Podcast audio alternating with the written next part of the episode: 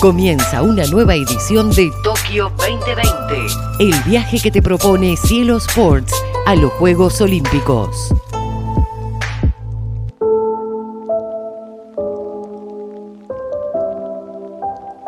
En este viaje experimentamos y sentimos. También nos tomamos el tiempo y pensamos, ¿cómo se vive en Japón? ¿Cómo es vivir en Japón? ¿Qué siente un argento japonés en tierra japonesa? Paisajes, historias, costumbres, formas, economía, seguridad, planificación son algunos de los aspectos de esta charla. Roberto Koji Suro nació en Argentina. En su casa de la infancia se mezclaban las costumbres argentinas con las japonesas. Después de una serie de viajes y experiencias a la tierra del sol naciente, dejó la policía bonaerense y se radicó en Japón. Años viviendo del otro lado del mundo nos permiten entender cómo es vivir en Japón en esta charla. Roberto Zuru, eh, platense, argentino, pero japonés. Y japonés porque sus padres nacieron en Japón y porque ya desde hace muchos años eligió vivir en Japón. Una historia particular, una historia linda para adentrarnos como queremos en cada capítulo en esta historia que nos propone Japón y Tokio. Roberto, bienvenido. Gracias, sí, mi nombre es Roberto Koji Tsuru. Koji es mi nombre en japonés, pero allá en la Argentina es mi segundo nombre. ¿Argentino, japonés, argento japonés? ¿Cómo la sentís? Eh, yo la siento argento japonés. Mis padres son japoneses, eh, yo nací, crecí, me eduqué allá en la Argentina. Cuando yo describo lo mío, lo mío está en la Argentina. Por eso yo digo siempre que soy argentino, disfrazado de japonés. ¿Te sentís un extranjero en Japón?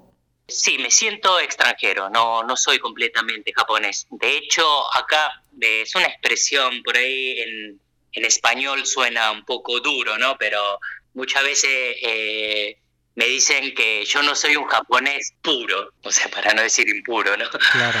Eh, acá hay una, acá hay una, una expresión que se dice eh, así, yo soy japonés y soy un japonés puro. ¿no? Y, o sea, y yo al haber nacido y crecido con, en otra cultura, es como que no soy puro. Eso me lo, me lo dicen, incluso en el trabajo, me lo dicen, pero con total naturaleza, ¿no? O sea, no, eh, no, hay, no hay ninguna connotación de discriminar o, bueno, de todo lo que puede llegar a surgir, ¿no? De, de, esta expresión. Pero es una expresión que a mí me molesta un poco, pero bueno, o sea, eh, es una manera diferente de decir que yo no soy japonés, o sea, lo, tomo de esa manera. Y en esto de, compartir las experiencias, la japonesa, la argentina, la de sentirte argento japonés, también desde chico, por lo que sabemos, eh, se vivía en tu casa, ¿no? Con tus padres se hablaban japonés y con tus hermanos hablaban en español. Sí, sí, en mi casa había una regla de oro, que sobre todo mis padres querían que yo eh, bueno, que nosotros, ¿no? hablásemos bien el, el japonés eh, y desde chico siempre hubo una regla de oro de hablar con los padres en japonés. Y ya, bueno, dentro de la casa era prácticamente un Japón a medida familiar. Eh, comíamos con palillos, arroz, ¿no? Eh, y al lado teníamos una milanesa.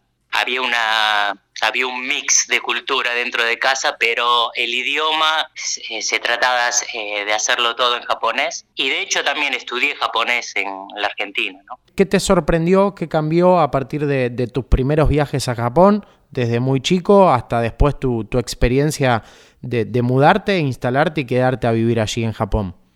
Sí, bueno, eh, eh, la primera vez que vine aquí a Japón tenía 11 años, obviamente, como cuando, lo único que pensaba en aquel momento era en los videojuegos. Me quería llevar una consola de los que se vendían acá en Japón a la Argentina. O sea, fue, fue impactante el tema de la tecnología, ¿no? Después, bueno, tuve una pequeña experiencia de ir a la escuela acá en Japón, tres meses, acá en Tokio, porque vivían mis abuelos en aquel momento. Eh, durante las vacaciones de verano de allá, estudié en, una escuela primaria acá en Tokio y bueno, la diferencia de lo que es el sistema escolar de allá con, con el de acá, ¿no? O sea, eso también me impactó mucho, era como que en la escuela había todo, ¿no? O sea, me gustó, fue, fue una experiencia muy, muy linda. Después, bueno, cuando ya eh, estaba a punto de terminar la secundaria, vine de vuelta.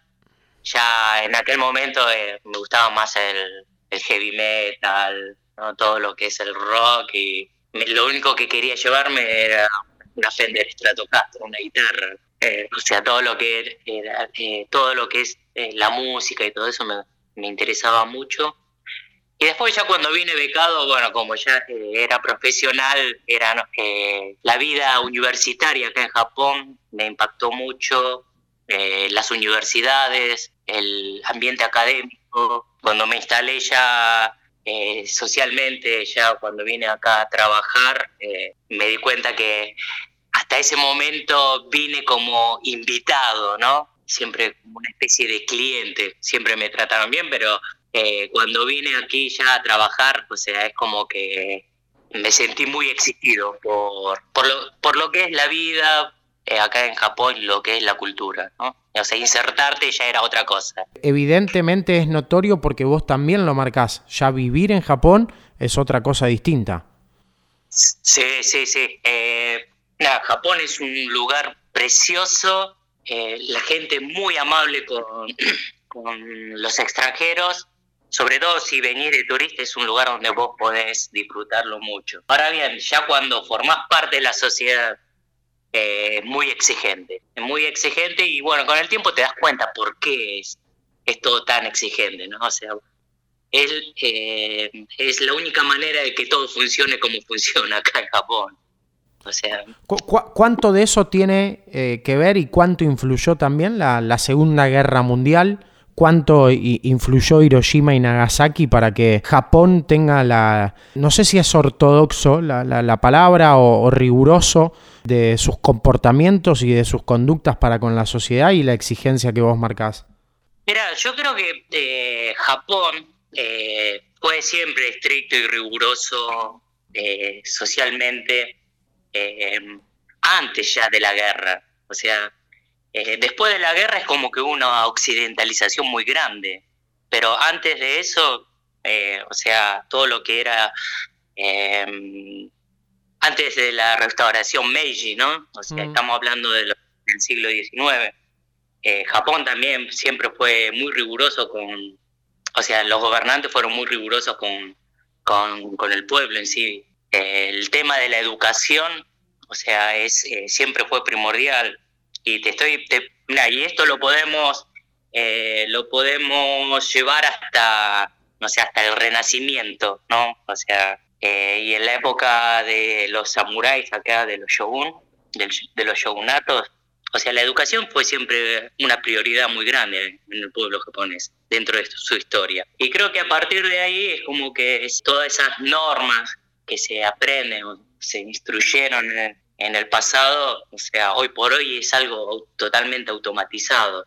El tema es que la disciplina, o sea, eh, el tema económico, ¿no? O sea, el gran auge económico después de la guerra eh, no varió mucho. O sea, la disciplina sigue existiendo desde, desde siglos.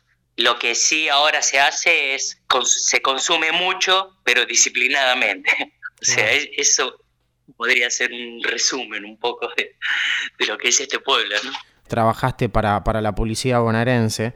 ¿Qué diferencias hay respecto de, la seguridad como parte también de, tu experiencia, de, la lectura que te llevan los años, de aquel joven que, era policía de, la bonaerense en la Argentina a, la seguridad en Japón?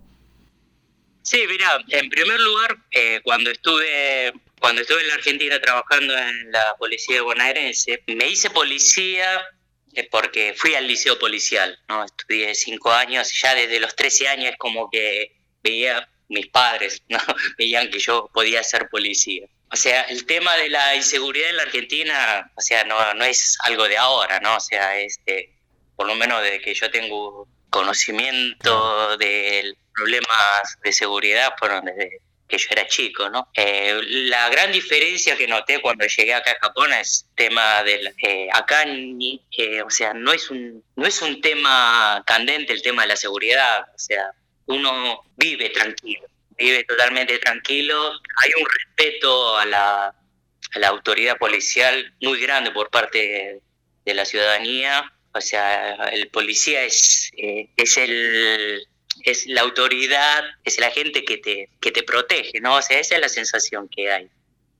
Yo, trabajando en la Argentina como policía he tenido experiencias muy duras, ¿no? Incluso eh, sentí algún maltrato, ¿no? Por parte de, de, la, de, la, de la gente. Cosa que yo veo que acá en Japón la policía eh, es querida, muy querida. Tokio 2020. Tokio 2020. Una mirada más allá de los Juegos Olímpicos. ¿Qué de experiencias te lleva a marcar quizás diferencias entre un país y el otro? Mira, eh, aquí lo que sí vi es que, por ejemplo, se, se planifica mucho. Se planifica mucho y eh, existen los medios para llevar a cabo eh, lo planificado. te, te, puedo hablar, por ejemplo, volviendo al caso de policía, o sea, eh, yo veo que la policía está bien, eh, bien equipada, por ejemplo, ¿no? Eh, así como incluso las universidades también, uno ve y está todo muy bien equipado. Ves la sociedad misma, las ciudades, las infraestructuras están bien. Por ejemplo, las calles, los servicios. Acá veo que funciona y eso también funciona porque hay una muy buena planificación y hay una voluntad de tratar de mantenerlo y, e ir mejorándolo. O sea, en ese sentido son muy, muy efectivos, ¿no? ¿Cómo es vivir en Japón? ¿Qué diferencias notas con, con la Argentina? Entiendo que, que, te deben quedar vínculos también, no sé si familiares, pero quizás amigos en, en nuestro país y sabrás de lo difícil que está la Argentina también en los últimos años. Sí, vínculos sí, familiares y bueno, amistades eh, por doquier en la Argentina, ya sea de, del barrio hasta en el plano profesional. Me quedan muchos y hoy por hoy con esto de la informática, con la tecnología, estamos muy en contacto, ¿no? Eh, eh, hay, veces que yo no puedo creer las cosas que, los comentarios que me mandan, ¿no? Yo me acuerdo que en la época, eh, los 90, me, me parecía muy, eh, muy extraño o algo increíble que un jubilado no pueda vivir bien o que no, que no llegue a fin de mes. Y hoy por hoy me están comentando todos, ¿no? O sea, estamos viviendo como, como te acordás, que se decían que los jubilados en aquella época, bueno, ahora estamos todos así. Acá en Japón te digo lo que es, eh, trabajo se consigue, y trabajando uno puede vivir. Ahora bien, lo que sí también eh, se debe realizar es, un, es una planificación financiera, ¿no? Y no te estoy hablando de un mes, estoy hablando, la planificación que uno tiene que hacer acá es de toda la vida. O sea, es que los números están dados y, es de público conocimiento cuánto dinero vas a gastar en un año según la vida que vos lleves. O sea, se hace, eh, se hace más fácil tener esa información y planificarlo, pero requiere una disciplina muy grande. O sea, con esto lo que te quiero decir es que si vos querés consumir lo que vos quieras acá, eh, lo, eh, lo consumís y te podés gastar todo el sueldo en un día, por ejemplo. Claro. Y eso por ahí hace muchas veces saber en qué tenés que gastar todo el tiempo, por ahí lo hace un poco monótono, muy aburrido. Pero, o sea, entiendo que poder llegar a fin de mes es una tranquilidad que, por ejemplo, que hoy por hoy eh, muchos argentinos eh, lo necesitan, ¿no? Te pregunta un amigo de toda la vida que, que, no conoció Japón, que no tuvo tu experiencia, que no vivió Japón. ¿Cómo es Japón? Sí. ¿Cómo es el país? Mira, Japón en sí es un, es, son unas islas maravillosas. O sea, eh, la naturaleza, los paisajes, eh, es, muy, es muy lindo, es muy, muy lindo. Eh, obviamente, si me preguntan si, eh, ¿qué prefiero, la Argentina o Japón? O sea, a nivel paisaje, ¿no? O sea, para ir a visitar, para pasarla bien. Eh, yo diría hoy por hoy, no sé, porque me falta mucho por conocer Japón y la Argentina solamente eh, la conozco por sectores, ¿no? Pero es un, es un país donde a mí me gusta vivir, me gusta hacer mis cosas, o sea, creo que da con, un poco con el perfil de mi estilo de vida. Hay opciones, pero sí, se trabaja mucho, se trabaja mucho. Y no estoy hablando de horas, ¿no? O sea, son muchas cosas que se juntan. Por ejemplo, en, una, eh, en un ciudadano mismo eh, son muchas cosas que hay que, eh, hay que estar atento permanentemente, ¿no? O sea, se cumple la ley al pie de la letra. Y la regulación en todo, o sea, es, eh, es, mucha, ¿no? O sea, no, no, eh, no se escapa ningún detalle. ¿Qué, qué, fue lo que más te sorprendió de aquella primera instancia en, en Japón, en, en, tu experiencia, en la cultura, conociendo también su historia, que hoy lo tenés naturalizado, que te parecía extraño, pero que hoy es normal y que está bien? Y esto lo marco a esa crianza más de, de Occidente y no tanto de Oriente para después terminar viviendo en Oriente. Sí, verá, eh, por ahí son muchas cosas, ¿no? O sea, porque el cambio es, radical. Lo que sí, eh, una gran diferencia que yo noté acá es el trato personal con, eh, con los japoneses. O sea, es totalmente diferente a la Argentina. Eh, yo, por ejemplo, si me preguntan quiénes son mis amigos, los amigos que yo hoy por hoy tengo acá en Japón son, eh, son argentinos y otros extranjeros, ¿no? Y de japoneses puedo decir que tengo un par de amigos, pero no, no tengo el feeling que podría tener, por ejemplo, con un occidental. Claro. totalmente diferente. O sea, muchos dicen que el, las relaciones son muy superficiales yo creo que no son superficiales, ¿no? O sea, son profundas, pero eh, los marcos son totalmente diferentes. Por ejemplo, mira, yo me acuerdo cuando eh, me casé, es como que las amistades, por ejemplo, de mi ex esposa, nada que ver tenían conmigo. Por ejemplo, en nuestro casamiento, eh, obviamente invitabas a un amigo y invitabas a la, a la pareja de mi amigo o a la esposa, ¿no? Eh, cosa que en Japón eso no sucede, o sea, si se casa un amigo voy yo y, mi señora no va, porque no está invitada, ¿no? O sea, eh, el tema de la privacidad, todo eso también, o sea, son conceptos bastante diferentes. Eh, no sé si, no sé si logro explicarlo bien, pero... Lo, lo, privado allí es, es muy privado, ¿no? Comparándolo con lo nuestro, digamos. Sí por ejemplo, no, no, eh, no conozco, no, no recuerdo casos, ah, bueno, fueron muy pocos, pero eh, por una cuestión de hospitalidad, cuando, al principio cuando llegué y para mí era todo nuevo, sí, me invitaban a comer familias a sus casas, pero una vez ya insertado, o sea, esas cosas o esas cosas nunca más existieron. O sea, eso de, che, pasá por casa, tomamos unos mates o eso acá en Japón no existe prácticamente.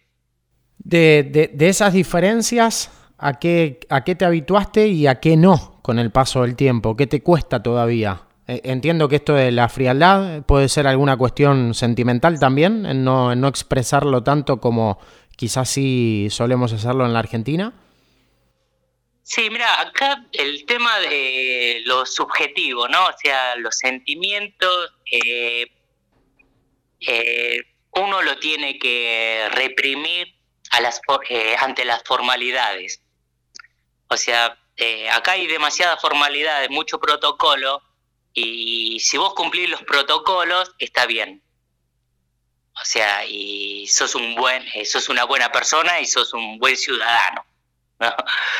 El tema es aprenderte todos esos protocolos. Ah, protocolos, ¿no? O sea, eh, acá se, hay una expresión que traducido al japonés es leer el ambiente, leer el aire, ¿no? Le dicen. O sea, por ahí hay mucho, eh, hay muchas conductas que no están escritas, que no las dice nadie, pero las tenés que saber manejar según la situación. Y el japonés por ahí muchas veces no te dice que no, te dice un sí, pero, o sea, depende cómo y en qué situación te lo dice, tenés que interpretarlo como que es un no. O sea, e, esas cosas sí, hay veces que ah, ya me acostumbré, ¿no? Y ya eh, conozco y manejo bastante eh, las diferentes situaciones, pero eh, al principio me costó mucho eso de leer el ambiente, leer el aire, como se dice acá, en las relaciones personales o laborales. Gracias, Roberto. No, no, de nada, gracias a vos. Pasó un nuevo capítulo de Tokio 2020 en la cielo. Encontrá más historias en cielosports.com y en lacielo.com. Seguinos en nuestras redes sociales, arroba la cielo 103.5 y arroba cielosports.